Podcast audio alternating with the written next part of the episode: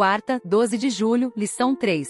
Verso para memorizar, por meio do Espírito Santo, os crentes podem saber qual é a suprema grandeza do seu poder sobre nós, os que cremos, segundo a eficácia da força do seu poder. Ele exerceu esse poder em Cristo, ressuscitando-o dentre os mortos e fazendo-o sentar à sua direita nas regiões celestiais Efésios, capítulo 1, versículos 19 e 20. Cristo acima de todos os poderes. Paulo celebrou a exaltação de Jesus, que está sentado com o Pai no trono do cosmos. Tendo definido a posição de Cristo em relação ao Pai, à sua direita nos lugares celestiais Efésios, capítulo 1, versículo 20, Paulo se voltou para a relação de Jesus com os poderes. Como corregente com o Pai, Jesus está muito acima de todos eles, Efésios capítulo 1, versículo 21. Ouça Efésios capítulo 1, versículo 21. Muito acima de todo governo e autoridade, poder e domínio, e de todo nome que se possa mencionar, não apenas nesta era, mas também na que há de vir. Efésios capítulo 2, versículo 2. Em que, noutro tempo, andastes, segundo o curso deste mundo, segundo o príncipe das potestades do ar, do espírito que, agora, opera nos filhos da desobediência.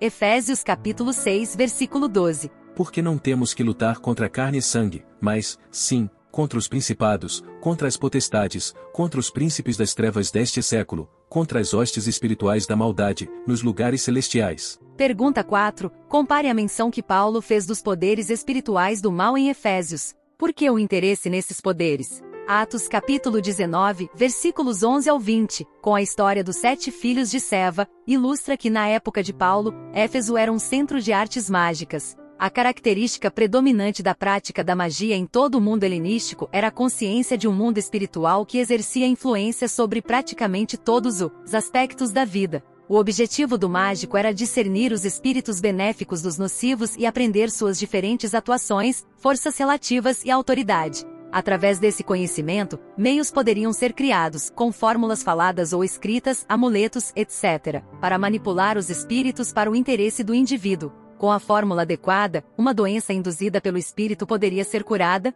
ou uma corrida de carruagens poderia ser vencida. O interesse em nomear divindades e poderes em feitiços era uma característica da vida religiosa em Éfeso, Atos, capítulo 19, versículo 13, e entre alguns até hoje. Paulo desejava deixar clara a relação entre Cristo e os poderes. O Jesus exaltado está muito acima de todo governo e autoridade, poder e domínio. Para ter certeza de que o público entendesse que não há poder além de Jesus, ele acrescentou uma alusão à prática de reunir os nomes das divindades em feitiços, todo nome que se possa mencionar. Voltando da dimensão do espaço para a do tempo, Paulo enfatizou a cronologia ilimitada da supremacia de Jesus sobre todos os poderes, a qual se aplica, não só no presente século, mas também no vindouro. Quais são algumas manifestações atuais dessas mesmas forças malignas e como ter certeza de que não seremos envolvidos por nenhuma delas? O próximo tema da lição será Jesus, todas as coisas e sua igreja. Reserve um tempinho e ouça. Deus te abençoe. Até lá!